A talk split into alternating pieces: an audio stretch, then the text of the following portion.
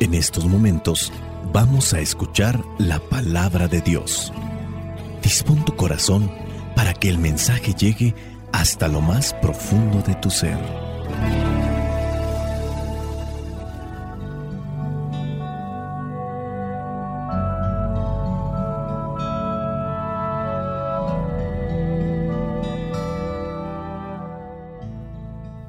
El Evangelio que la Iglesia nos propone para el día de hoy corresponde a Juan, capítulo 8, versículos del 1 al 11. Dice así, Jesús se dirigió al monte de los olivos y al día siguiente, al amanecer, volvió al templo. La gente se le acercó y él se sentó y comenzó a enseñarles. Los maestros de la ley y los fariseos Llevaron entonces a una mujer a la que habían sorprendido cometiendo adulterio. La pusieron en medio de todos los presentes y dijeron a Jesús, Maestro, esta mujer ha sido sorprendida en el acto mismo de cometer adulterio. En la ley, Moisés nos ordenó que se matara a pedradas a esta clase de mujeres. ¿Tú qué dices?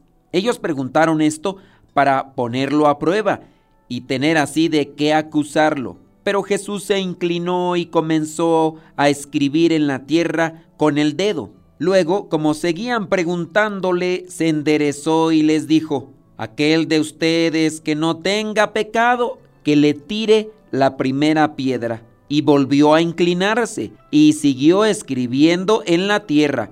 Al oír esto, uno tras otro comenzaron a irse, y los primeros en hacerlo fueron los más viejos. Cuando Jesús se encontró solo con la mujer que se había quedado allí, se enderezó y le preguntó, Mujer, ¿dónde están? ¿Ninguno te ha condenado? Ella le contestó, Ninguno, Señor. Jesús le dijo, Tampoco yo te condeno. Ahora vete y no vuelvas a pecar. Palabra de Dios. Te alabamos, Señor. Señor Jesucristo nuestro divino Salvador. Gracias te damos por tu infinito amor. Te escuchamos en la palabra, te recibimos y adoramos en la Eucaristía, te servimos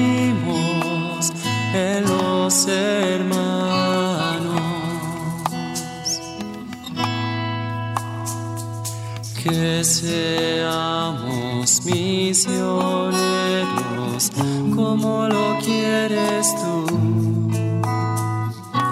enseñando a los hombres el fuego de tu amor. Cuando hablamos de la misericordia de Dios, podemos presentar diferentes pasajes. Uno de ellos es el pasaje del Hijo Pródigo o también este pasaje de la mujer adúltera y pecadora, donde nos podemos mirar muchos reflejados en la cuestión del pecado y de cómo debemos de actuar o cómo hemos actuado conforme a lo que aquí aparece. Aquí narra la historia de esta mujer que dice fue sorprendida en adulterio y llevada ante Jesús por estos fariseos, los escribas, los maestros de la ley, quienes intentaron ponerle una trampa a Jesús en sus propias palabras. Según aquí sabemos la ley judía, la mujer, no el hombre, ¿eh? la mujer debería ser apedreada hasta morir, pero esta ¿Es ley de Dios o es ley de los hombres? Hemos hablado en otros momentos cómo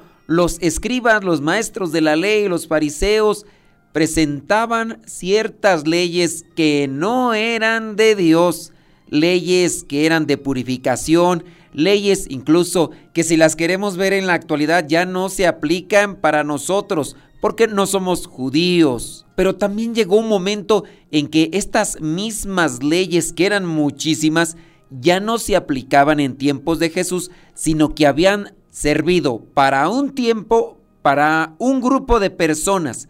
Entonces, ¿será que Dios se equivocó y en algún momento dijo, ¿saben qué? A las mujeres, solamente a las mujeres que sorprendan en adulterio, las van a apedrear hasta que acaben. A los hombres no. Sacrosantos, virginales, sumisos y abnegados. A esos pobres inocentes, porque ellos no tienen culpa. Son las mujeres pecadoras, llenas de pecado en su interior, porque andan ahí asusando a estos sacrosantos y virginales, hombres castísimos. Esas mujeres Dios no estableció esto. Es la mala interpretación que en muchos de los casos establecieron, propusieron los hombres de aquellos tiempos, porque no castigaban al hombre, solamente a la mujer. Nuestro Señor Jesucristo se hace presente en este mundo para dar a conocer cuál es la postura de Dios, cuál es la postura del Hijo de Dios y nos enseña que así debemos de actuar pero los maestros de la ley o los fariseos o quienes hayan estado al frente de estas ordenanzas o indicaciones o leyes habían malinterpretado a Dios. Cuidado porque muchas veces nosotros podemos estar malinterpretando a Dios, pero no lo podemos malinterpretar cuando buscamos vivir en la misericordia, cuando buscamos vivir en la paz, en la generosidad, en el amor, en la paciencia.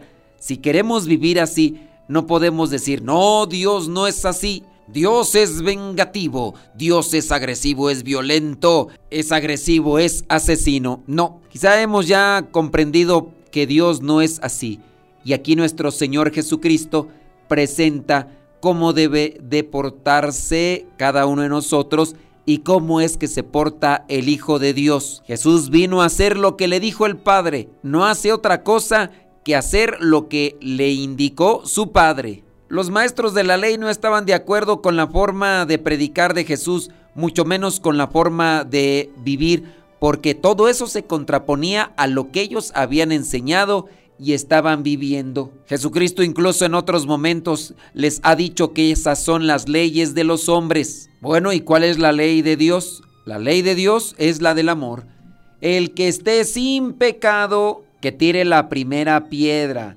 Esta respuesta de Jesús llevó a estos fariseos, estos maestros de la ley, a que se retiraran uno a uno, comenzando por los más viejos, hasta que se quedó esta mujer pecadora, sí, sola. Jesús le preguntó a la mujer si nadie la había condenado y ella respondió que no.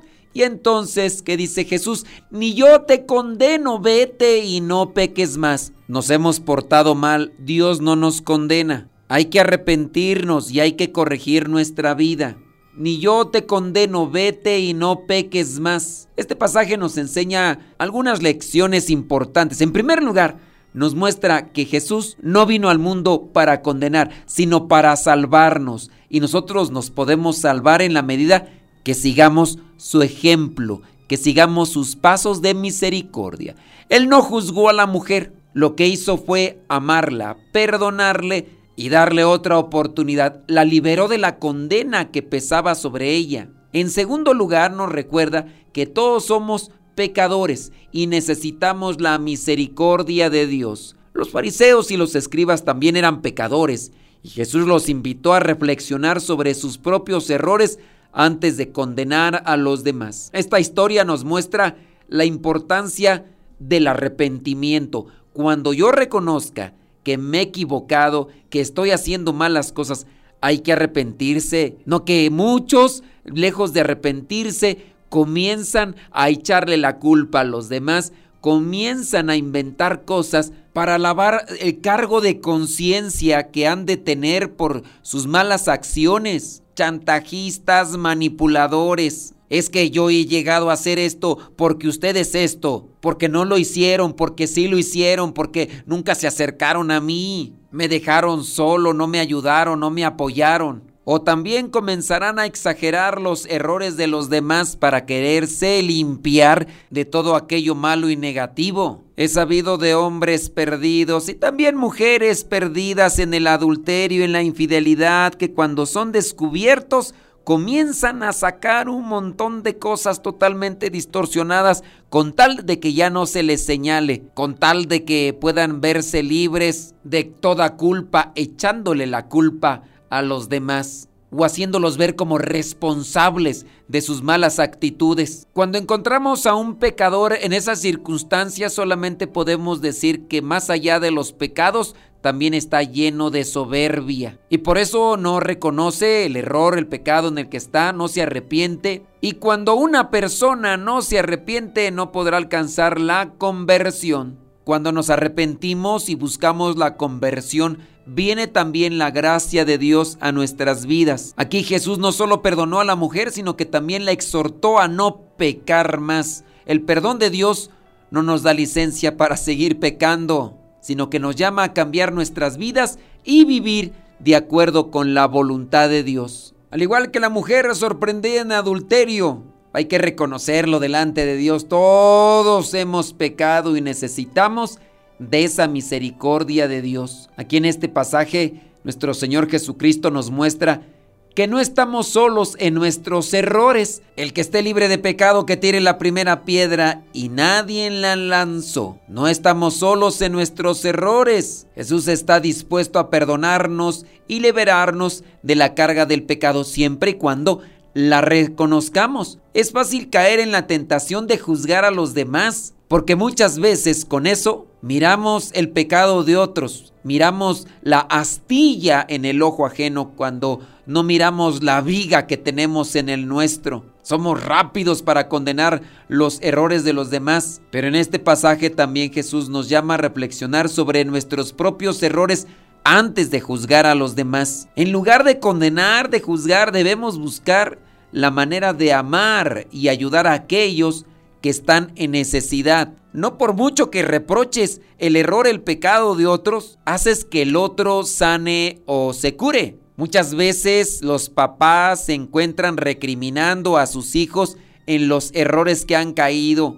Te lo dije, es tu culpa. Por eso estás como estás. ¿Cuándo vas a entender? No me haces caso. ¿Hasta cuándo vas a entender? Pero así no van a entender los hijos. Quien nos hace recapacitar, quien nos hace sanar y levantarnos de nuestros errores no son los regaños, es Dios en nuestras vidas. Pero con los regaños y reproches, los reclamos, no entra Dios a nuestras vidas. Se tiene que buscar la manera de hacer llegar a Dios a los corazones de los que nos hemos equivocado. Tu hijo, tu hija, tu esposo, tu esposa están mal. ¿Cómo vamos a hacerles llegar a Dios a sus corazones? ¿Con el reclamo, con el reproche, con el regaño? Lo primero que tendríamos que hacer es ofrecer una escucha compasiva, sin recriminar, sin llamar la atención, sin regañar. A veces lo que alguien necesita es simplemente ser escuchado y sentirse comprendido. Y comprendido no es aceptar el pecado. Si alguien se ha equivocado es importante ofrecer una escucha compasiva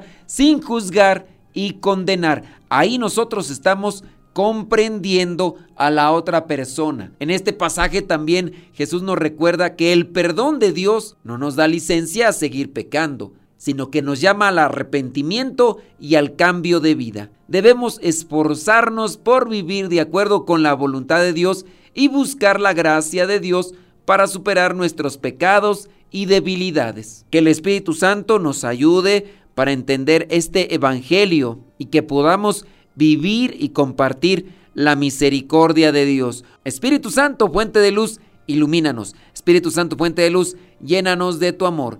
La bendición de Dios Todopoderoso, Padre, Hijo y Espíritu Santo, descienda sobre cada uno de ustedes y les acompañe siempre se despide su servidor y amigo, el Padre Modesto Lule, de los misioneros servidores de la palabra. Vayamos a vivir el Evangelio.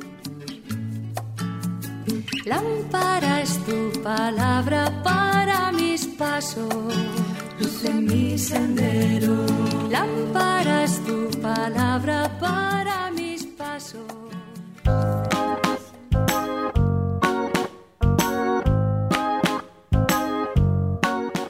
Una mujer muy sabia se despertó una mañana, se miró al espejo y notó que tenía solamente tres cabellos en su cabeza.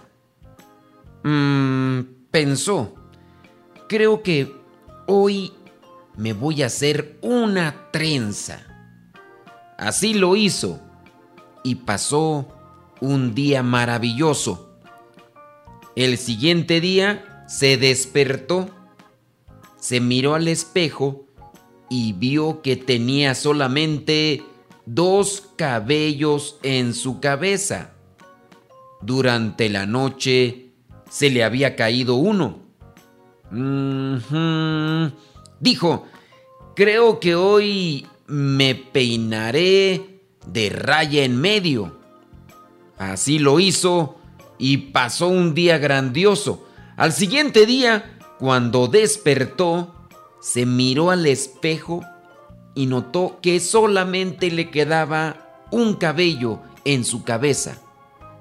Bueno, se dijo, ahora me haré una cola de caballo.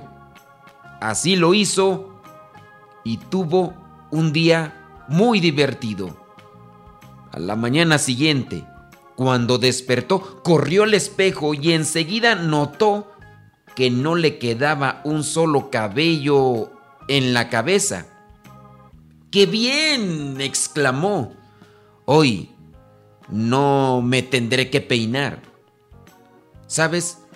Esto pudiera sonar a chiste, pero tu actitud ante las circunstancias lo es todo en la vida. Bueno, el decir lo es todo es solamente una referencia. Al final de cuentas, el que lo es todo es Dios. Pero tu actitud ante las circunstancias de la vida es sumamente importante. Alégrate cada mañana, no importando qué circunstancia difícil o prueba grande puedas tener. Trata de reírte de ti mismo. Acéptate. Tendremos quizá debilidades, quizá a lo mejor también tenemos cierto tipo de características que no son muy buenas. Así que trata de reírte de ti mismo antes que otros se rían de ti. Pero eso sí, sé bondadoso y amable con los demás. Ama al prójimo como a ti mismo. Busca sonreír a cada persona que te encuentres. Recuerda que cada uno carga con diferentes problemas y puede ser que esa sonrisa tuya les ayude para cargar de forma más ligera esos problemas. La vida no es esperar a que la tormenta pase, ni es abrir el paraguas para que todo resbale. La vida es aprender a bailar incluso bajo esa lluvia, bajo esa tempestad, que podamos sacar algo bueno de aquellas circunstancias que a lo mejor no nos gustan, que cada día de tu vida lo disfrutes al máximo. Pídele a Dios que te ayude a conseguirlo, pero eso sí, que de tu parte pongas todo lo que te toca, no importando las circunstancias. Lo que hará la diferencia ante cualquier situación de vida por la que estés pasando será tu actitud. Que Dios llene tu corazón de paz y felicidad para que puedas ver el panorama que hoy te toca vivir con esperanza y con alegría.